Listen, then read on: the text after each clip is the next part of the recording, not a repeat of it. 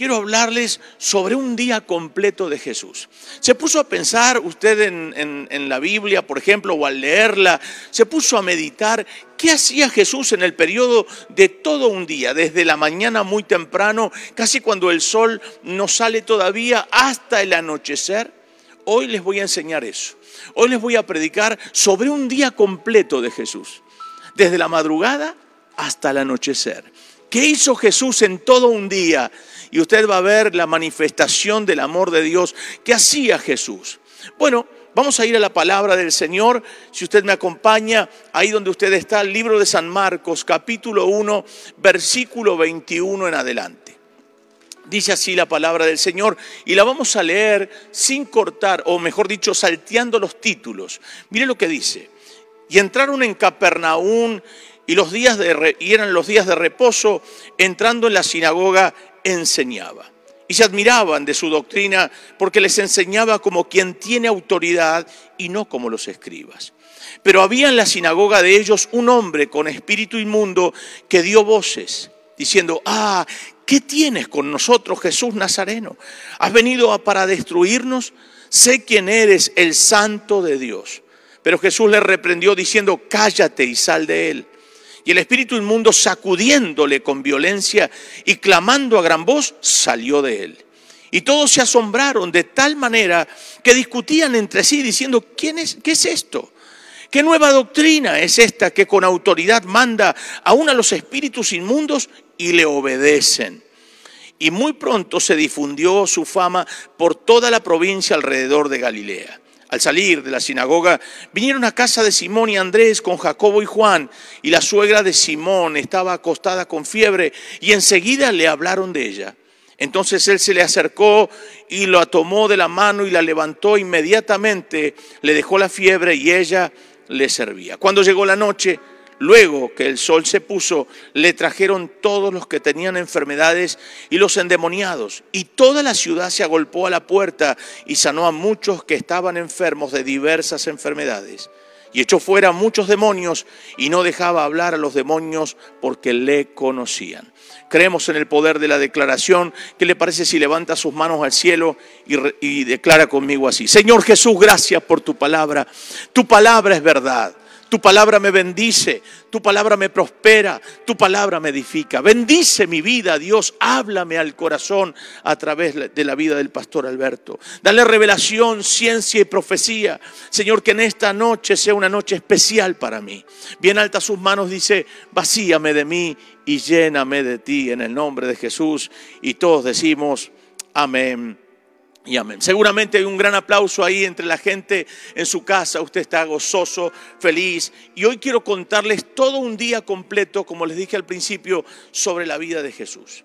Mayormente cuando llegamos después de un día arduo de trabajo a nuestra casa, eh, seguramente hay alguien que nos quiere, tu esposa o tus hijos o tu esposo, si llegó más temprano. Y en la charla que se, se va a realizar entre ambos es, ¿cómo te fue el día? Contame cómo te fue el día. Y entonces uno comienza a decir, salí de, de, mañana temprano, me pasó esto en el colectivo, llegué al trabajo, y uno cuenta la travesía de todo su día, que pudo haber sido bueno, regular, que pudo haber sido malo, pero uno lo cuenta. Y al, encontrarnos con que contamos nuestro día, ahí es donde uno, uno lo puede evaluar como un día realmente que fue fructífero o un día que fue uno que quería terminar rápido.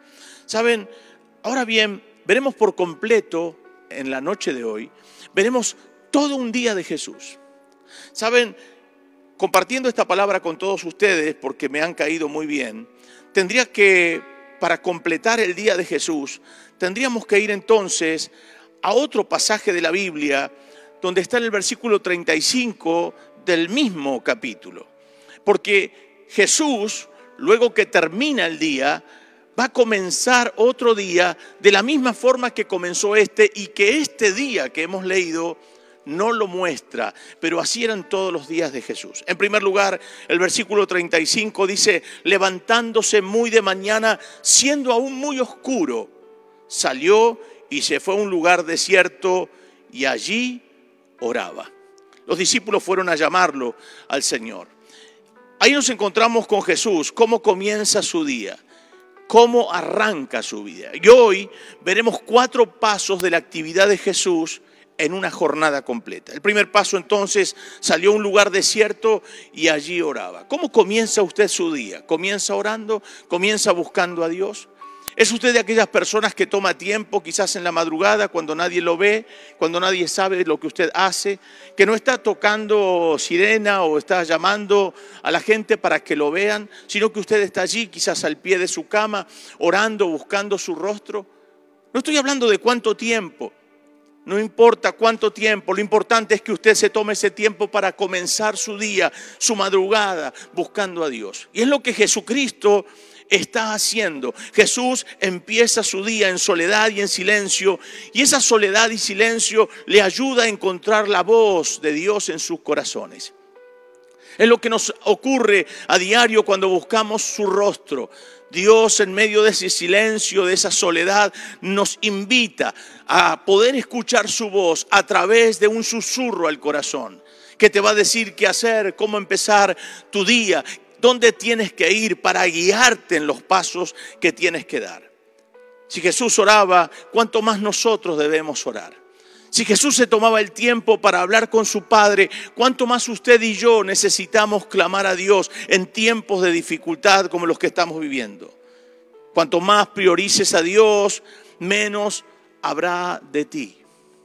Cuanto más tengamos de Él, cuanto más tiempo pasemos con Él, más efectivo será nuestro día en la relación que tengamos con las personas. Aunque hoy por hoy no podamos vernos físicamente, pero a través de un consejo, de una palabra, a través de una oración, a través de un llamado telefónico, a través de estas plataformas, podemos llegar a la necesidad de manera mucho más efectiva.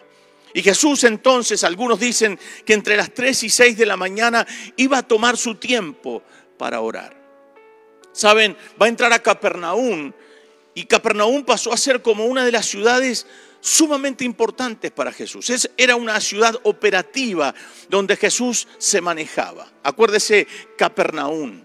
Capernaum entonces va a ser esa ciudad, como dije, importante para todo el movimiento de Jesús y sus discípulos. ¿Y cómo va a arrancar? Después de esa oración, él va a ir a la sinagoga. Acostumbraba los días sábados, este era un día de reposo, era un sábado, donde vamos a verlo entonces a Jesús obrando en todo este día sábado, día de reposo. Y llega a la sinagoga. Y en la sinagoga va a enseñar con autoridad. Ese es el segundo paso. Llega a la sinagoga y esto se supone que es temprano, por la mañana. Mire, enseñaba con autoridad versículo 21, leámoslo juntos, por favor. Y entrando en Capernaum, y los días de reposo, entrando en la sinagoga, enseñaba Jesús. Es decir, tomó el día para enseñar en la sinagoga. Como les dije, era la sede de Jesús, Capernaum, y allí está entrando y está predicando. Como todo buen judío, el sábado va a estar allí en la sinagoga enseñando con autoridad enseñaba, dice, no como los escribas. Lo que hacía la diferencia de la autoridad, primero, es Dios hecho carne, pero tiene una relación con Dios. Y no es lo mismo que ores a que no ores. No es lo mismo que tengas una vida de santidad a que no la tengas. No es lo mismo que tengas una vida que no se relaciona con el reino de los cielos a que sí te relaciones con Él. Y aquí nos encontramos entonces con Jesús predicando en la sinagoga y enseñando, no como los demás no como los demás religiosos, sino con una autoridad que lo hace sobresalir entre la multitud. Puede que enseñes bien, pero no tengas autoridad moral. Puede que tengas una buena palabra, pero en tu vida espiritual no ser efectivo. Puedo saber muchísimo en el conocimiento, pero si en mis palabras no está la sazón del Espíritu Santo, no está la autoridad del Espíritu Santo, puedo hablar muy bien, pero sin autoridad. Y aquí Jesús resalta entre la gente por su autoridad para poder enseñar del reino de los cielos. No era que traía algunas palabras distintas a los profetas, era que volvía entonces a enseñar aquellas palabras con la diferencia de la sazón del poder y de la autoridad de Dios si pudiéramos hacer las cosas con la autoridad del Espíritu Santo, si pudiéramos relacionarnos con Dios de manera más cercana, seguramente seríamos muchos más efectivos en que el Evangelio llegue a los corazones de las personas. Seríamos mucho más efectivos al orar por algún enfermo, por alguna necesidad. Y Jesús enfrenta al mal en ese momento con autoridad. Parece que había un endemoniado, había una persona que estaba atada hace tiempo y que estaba dentro de la sinagoga.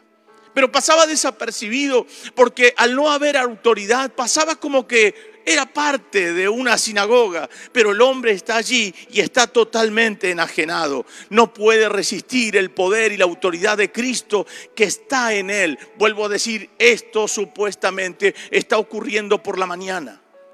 Mire lo que dice el versículo 25 y 26 de la palabra de Dios. Pero Jesús le reprendió. Vamos al 24, 23 y 24 en adelante. Pero había en la sinagoga de ellos un hombre con espíritu inmundo que dio voces. Mire usted, pero había en la sinagoga de ellos un hombre con espíritu inmundo que dio voces, diciendo, ah, ¿qué tienes con nosotros, Jesús Nazareno? Has venido para destruirnos, sé quién eres, el santo de Dios. Pero mire la autoridad de Jesús, no solamente para enseñar, sino para actuar en un momento donde pareciera que explota una, una, una, una olla de presión. Pero Jesús le reprendió diciendo, cállate y sal de él. En el original dice, enmudece y sal de él. No lo dejaba hablar porque estaba hablando sobre Jesús y el espíritu inmundo sacudiéndole sacudiéndole con violencia, esto está pasando en la sinagoga, y clamando a gran voz, salió de él. Y todos se asombraron de tal manera que discutían entre sí diciendo, ¿qué es esto? ¿Qué nueva doctrina es esta que con autoridad manda a los espíritus inmundos y le obedecen? La autoridad de Jesús se deja ver a la vista de todos los religiosos no solamente enseña, dije con autoridad, no solamente predica con autoridad, no solamente hay una sazón en cada palabra que dice, sino que cuando el reino de la, oscuridad se manifiesta, el reino de Dios se hace paso para disolver, para liberar, para restaurar. Yo no sé lo que te está pasando, pero el Espíritu Santo está entrando por el lente de la cámara y te está diciendo a ti que en Él está la autoridad para sanarte, en Él está la autoridad para liberarte, para quitarte esa tristeza, esa amargura. En Él está la autoridad para hablarte, para que puedas entender la palabra. Hoy tenemos que tener mucho cuidado porque las redes sociales están muy abiertas. Y hay gente que predica y habla muy bien, pero no tiene una vida moral acorde.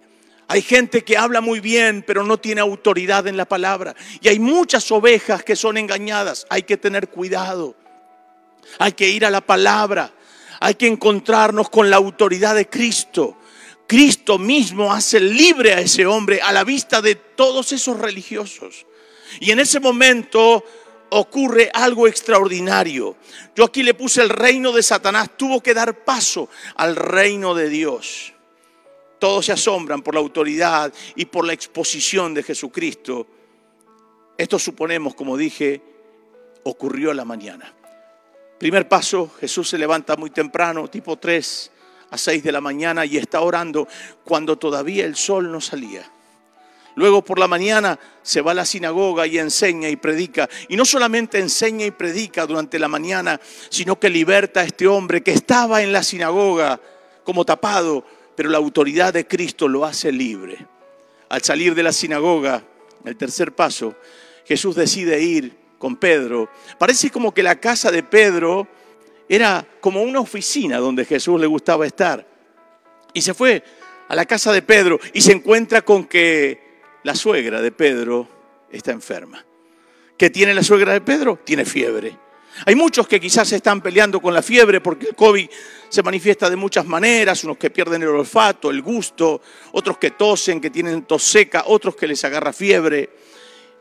Esta mujer estaba con fiebre. Algunos estudiosos dicen que podía ser malaria. No sé qué enfermedad tendría, pero ella estaba con fiebre. Y Jesús entra a la casa de Simón Pedro, a esa casa que seguramente fue muchas veces, pero entra y la ve que ella está enferma.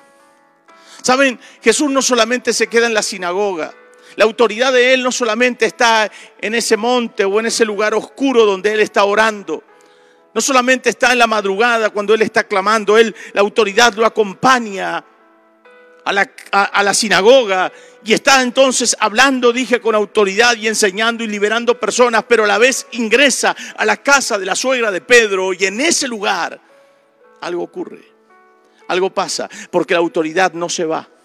Miren ustedes, cuando una persona tiene autoridad, no solamente es una autoridad que está en lo oculto, sino que también está en lo público, como lo fue la sinagoga, pero también la autoridad lo acompaña a la casa.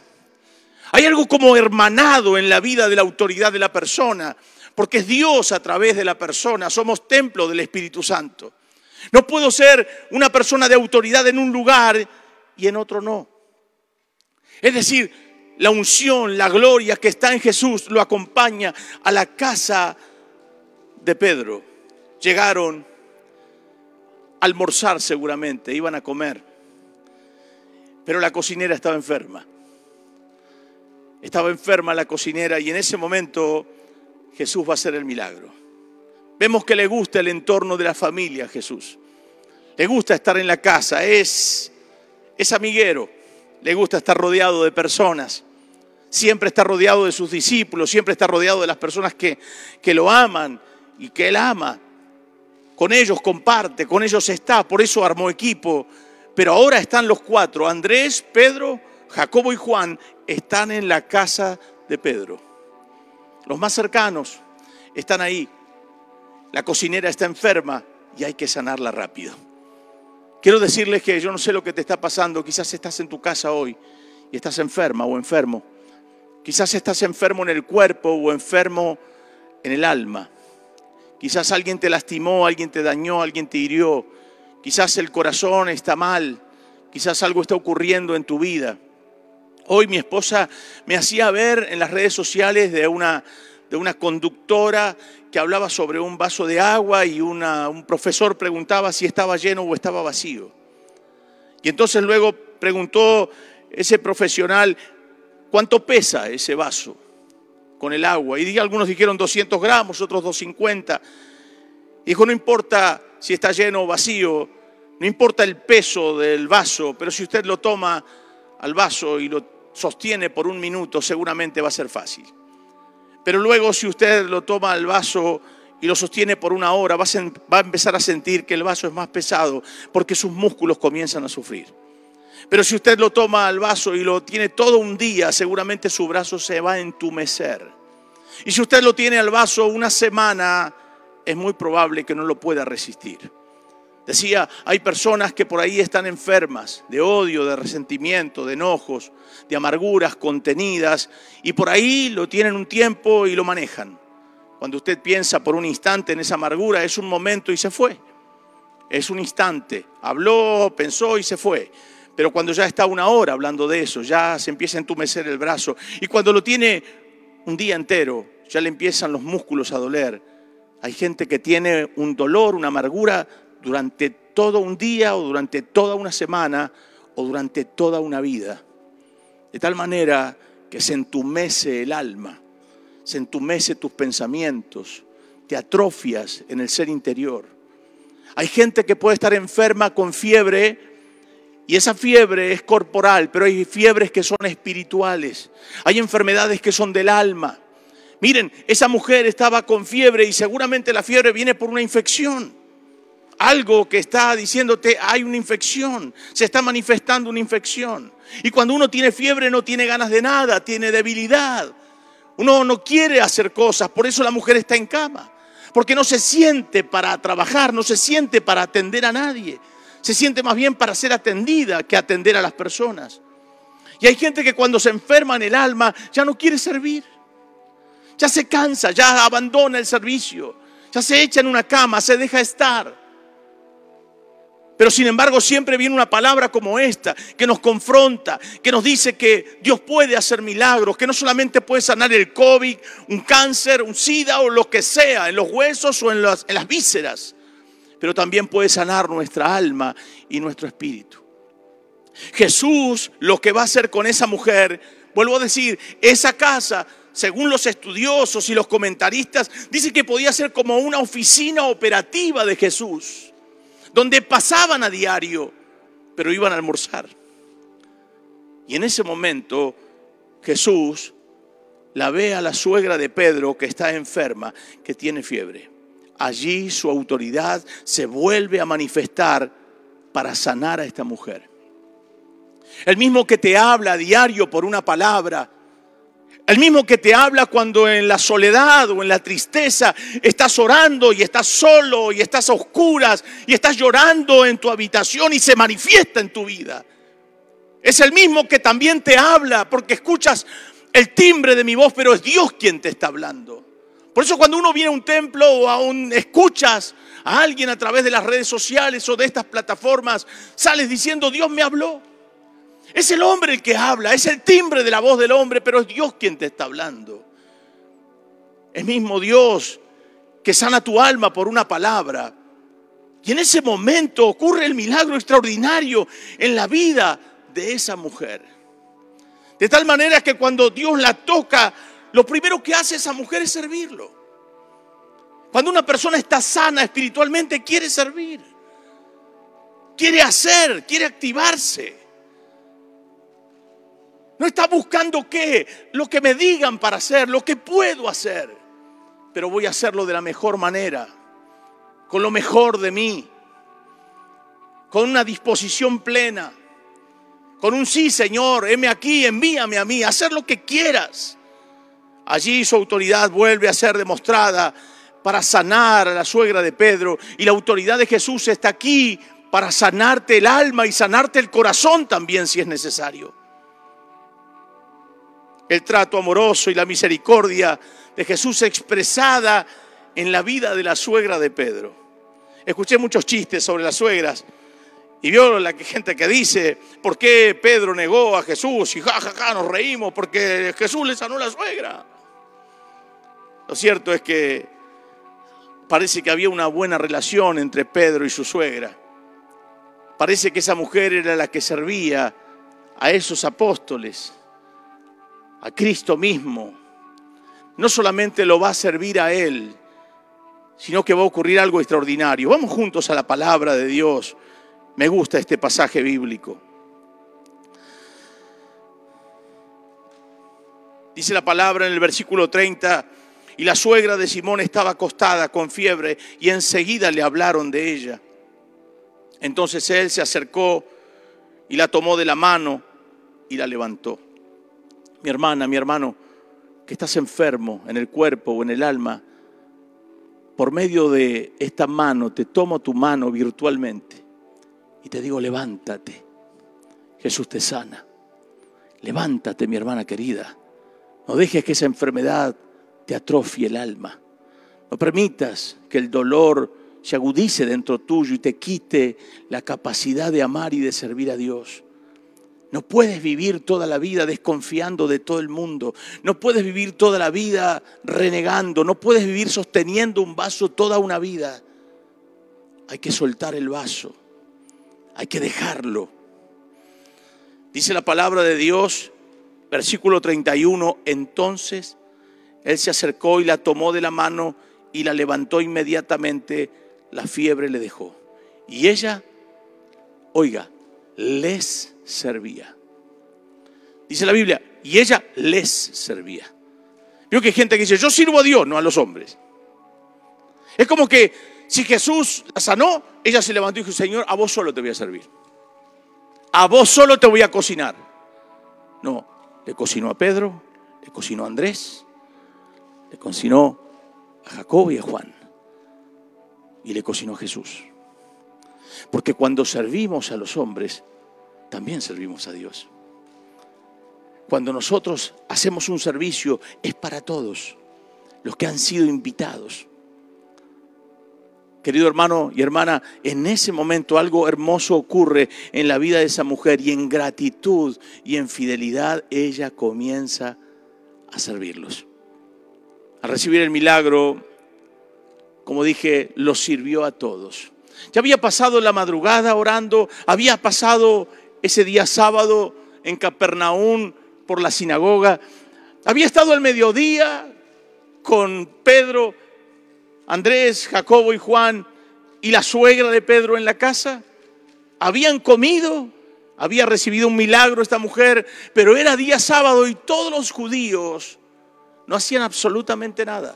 Pero todos estaban sabiendo que Jesús estaba ahí y querían ir donde él estaba. Pero no podían porque la labor la podían hacer recién cuando el sol caía.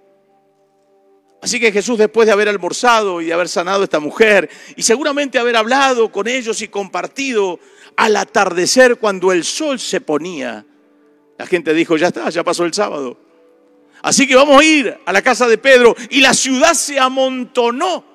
Todos fueron a la casa de Pedro. Toda la ciudad se agolpó, todos querían verlo. Y Jesús nos dijo, estoy cansado, vengan otro día, me tengo que ir. El día de reposo concluía, como les dije, pero Jesús comenzaba en ese momento a hacer cosas extraordinarias. Era imposible que la gente no sepa dónde estaba Jesús. Cuando hay alguien con autoridad, cuando hay alguien que tiene la palabra, cuando hay alguien que Dios utiliza, es imposible que la gente no se entere dónde está. La gente corre, va hacia allí, corre, va, se esfuerza, porque allí está la salida, allí está la solución. Jesús era la solución y la salida para todos ellos. Llevaron enfermos y llevaron endemoniados para hacer puré. Estaba lleno fue una jornada sumamente intensa. ¿De dónde lo saca, pastor? De la misma Biblia. Versículo 32. Cuando llegó la noche, cuando llegó la noche, luego que el sol se puso, le trajeron todos los que tenían enfermedades y a los endemoniados. Y toda la ciudad se agolpó a la puerta. Sí, a la puerta de la casa de Pedro todos estaban allí y sanó a muchos que estaban enfermos de diversas enfermedades y echó fuera a muchos demonios y no dejaba hablar a los demonios porque le conocían. Todo un día de Jesús, temprano, por la mañana, buscando al Padre. Si Él ora siendo el Hijo de Dios, cuánto más yo, cuánto más usted, cuánto más nosotros. Pasó por la sinagoga enseñaba y predicaba con autoridad y liberó a esa persona que estaba atada. Salió de allí y fue a la casa de Pedro. Allí sanó a la suegra, almorzó con ellos, pasó parte de la tarde, pero cuando el sol se ponía, Jesús nos dijo, vámonos antes porque la gente va a empezar a venir. No, Jesús se quedó porque había trabajo para hacer. Se quedó y sanó a muchos y liberó a muchísimos. ¿Qué es lo que te está pasando? El día todavía no ha concluido, pero Jesús sigue actuando. Lo que no recibiste en este día domingo desde muy temprano, quizás lo puedas recibir ahora. Quizás estás diciendo, Pastor Alberto, mi familiar está enfermo, está en terapia. Pastor está con respirador, pastor tiene fiebre, pastor le han diagnosticado y le han dicho que tiene positivo el COVID, estamos todos asustados. Hay alguien que está enfermo en tu casa, hay alguien, algún pariente, algún amigo, algún vecino, algún compañero de trabajo y parece que el temor se apodera de nosotros. Y estamos expectantes de lo que pasa. No es bueno a veces estar tan pendientes de la televisión y de los medios de comunicación que a veces atemorizan a las personas. Hay que mirar lo justo y necesario pero no estar todo el día pendiente de programas donde continuamente te tiran estadísticas y pareciera que tu mente y tu cuerpo se preparan para la enfermedad, porque dice la Biblia, lo que temí me sobrevino. Pero dice que el verdadero amor echa fuera el temor. Y dice, Dios es amor. Empiece a escuchar música. A mí me apasiona ver a mi esposa, ella es, es tremenda. Ella es tremenda. Yo digo que mejor mujer no me pudo haber tocado. Una mujer, la verdad, para sacarse el sombrero. Es de aquellas mujeres que se levantan a la mañana y ella tiene su tiempo con el Señor, pero automáticamente pone música. Y arranca con la música y no para, ¿eh? No para. Y dale, y dale música y música y música. Y a veces cuando, bueno, ya hace gimnasia, está haciendo gimnasia y está mirando alguna predicación. Y no mía, ¿eh? Está mirando alguna predicación de otras personas. Y observa esas predicaciones y las escucha. Y a veces está con la música. Y se va a bañar y pone la música. Ella está todo el día conectada con el cielo. ¿Cómo es tu día? ¿Cómo eres tú cuando te levantas? ¿Qué pones primero? ¿Tomas el celular y te llenas de problemas? ¿Estás esperando que alguien te conteste o que alguien te escriba? Porque si no te contesta, ya tu día se cambió. Si alguien no te contestó un mensaje, ya no te quiere y ya te hiciste la película y ya tiraste la chancleta. Eres de aquellos que ante una cuestión así mínima haces un mundo de un problema. Eres de aquellos que cuando Dios no te contestó algo, te pones mal y haces puchero y te enojas con el cielo. Eres de aquellos que cuando viene la necesidad, te enojas con Dios y te alejas de Él. O eres de aquellos que, como San Pablo dijo, por todo, de todo estoy preparado, para vivir en la abundancia y para vivir en la escasez. Eres de aquellos que puedes decir que en Él sos fuerte todo lo puedo en Cristo que me fortalece. Eres de aquellos que echas culpas. Los demás tienen la culpa de tu dificultad. Y no alcanzas a ver que Dios está permitiendo esta situación para que tu fe se desarrolle. Hoy hemos visto todo el día sábado y toda la travesía de Jesús. ¿Saben lo que hacían muchos judíos? Se quedaban en su casa y lo único que hacían era quedarse en su casa y no podían hacer más que eso. Porque hasta que el sol se ponía, ellos estaban presos del día sábado. Pero Jesús, Jesús seguía sanando personas. Jesús seguía restaurando. Jesús mismo dijo, aquí entre ustedes hay, hay más, hay alguien más importante que el sábado. Jesús sigue haciendo milagros, sea lunes, martes, miércoles, jueves, viernes, sábado, domingo. Jesús sigue supliendo tu necesidad. No importa qué enfermedad hoy tengas. No importa cuántos temores haya en tu mente o en tu corazón. No importa cuán poco veas el obrar de Dios. Todavía el día no ha terminado y Jesús sigue haciendo milagros. A ti te digo, no hay nada que Él no pueda hacer. No hay absolutamente nada que Él no pueda realizar. Para aquel que cree, todo es posible. Oh, si ya tan solamente puedo creer. Qué bendición que Jesús entra a la casa de Pedro. Y no importa la situación, la mujer está enferma. No hay olor a comida. Todo está quieto. Los planes parece que están truncados. Yo no sé si Andrés, Jacobo, Juan irían pensando con Pedro y dirían, ¿qué vamos a comer hoy en tu casa? Seguramente tu suegra habrá hecho una buena comida. Pero cuando llegan la ven a la mujer que está, está postrada. No está la condición dada para servir porque aparentemente una situación truncó el plan. Pero allí había alguien más grande que esa enfermedad y que puede hacer que el plan sea mejor. Seguramente mientras comían, la suegra de Pedro contaría, no sabe maestro cómo me sentía. Estaba tan mal, estaba enferma, no tenía fuerza para nada. Hasta que llegaste tú y me tomaste la mano y me levantaste. Dios quiera que digas lo mismo después de esta predicación. Digan, ¿sabe qué, pastor? Estaba enfermo de COVID y el Señor me sanó. Contanos, por favor, queremos saberlo. Pastor, ¿sabe que estaba enferma en el alma o enfermo en el alma? Y había dicho que no quería saber más nada con nadie ni con nada. Pero me di cuenta que Jesús me extendió la mano y me sanó. Y me volvió a agarrar ganas de servirlo. Porque cuando Cristo hace las cosas, las hace perfectas. ¿Qué te está pasando, mi hermano querido? ¿Qué te pasa, mi hermana querida? Jesús hacía favores y bienes a la gente el día sábado, mientras los judíos estaban en sus casas. La ciudad se agolpó a la puerta porque allí estaba la autoridad. ¿Sabe por qué mucha gente mira este tipo de predicaciones? ¿Y por qué tantas personas están allí enganchadas en este momento y replican predicaciones como estas o como tantas otras de otros ministerios y predicadores?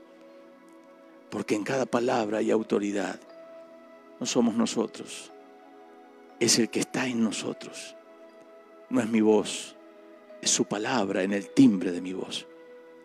Y a ti te digo, sea cual sea tu enfermedad, Jesús es poderoso para sanarte en la iglesia o en tu casa, donde te encuentres. Allí recibe tu milagro. Padre, gracias por esta noche. Gracias por la palabra que nos has dado hoy. Gracias por tu piedad y tu misericordia para con todos ellos. Hay personas que sufren, que tienen miedo, que piensan que tú hacías milagros aislados uno de otro. Pero aquí hemos visto toda una jornada, desde la mañana hasta el anochecer. Señor, y tú seguías haciendo milagros. Padre, en esta hora hay gente que todavía su día no ha terminado, pero te pido que los toques en el nombre de Jesús. Aquellas personas que están enfermas, que tienen COVID, maldigo ese COVID en el nombre de Jesús. Le prohíbo que avance en ese cuerpo. En el nombre de Jesucristo. Así como Cristo maldijo la higuera, maldigo ese germen, maldigo esa enfermedad, maldigo ese virus. En el nombre de Jesús. Que se seque de raíz ahora. Padre, aquellos que están mirando este video reciban un impacto de fe. Aquellos que estaban enfermos en el alma, levántalos. Diablo, en el nombre de Jesús te prohíbo que sigas maquinando en esa mente. Te ato, te amarro, te echo fuera en el nombre de Jesús de Nazaret. Suelta esa mente, suelta ese corazón. Que ahora la libertad del Espíritu Santo venga sobre ellos y tengan el gozo y la libertad de servirlo al Señor como un día lo hicieron, en el nombre de Jesucristo. Por tu palabra, Dios. Por tu palabra ellos sean sanos y libres. Mi Padre trabaja y yo trabajo, dijo Jesús. Él sigue trabajando en ti y te sana ahora. Sea en el alma, sea en el cuerpo, sea en la mente, sea en el espíritu. Se libre en el nombre de Jesús por su palabra. Amén. Solo porque ustedes me cayeron bien. Les voy a leer este pasaje.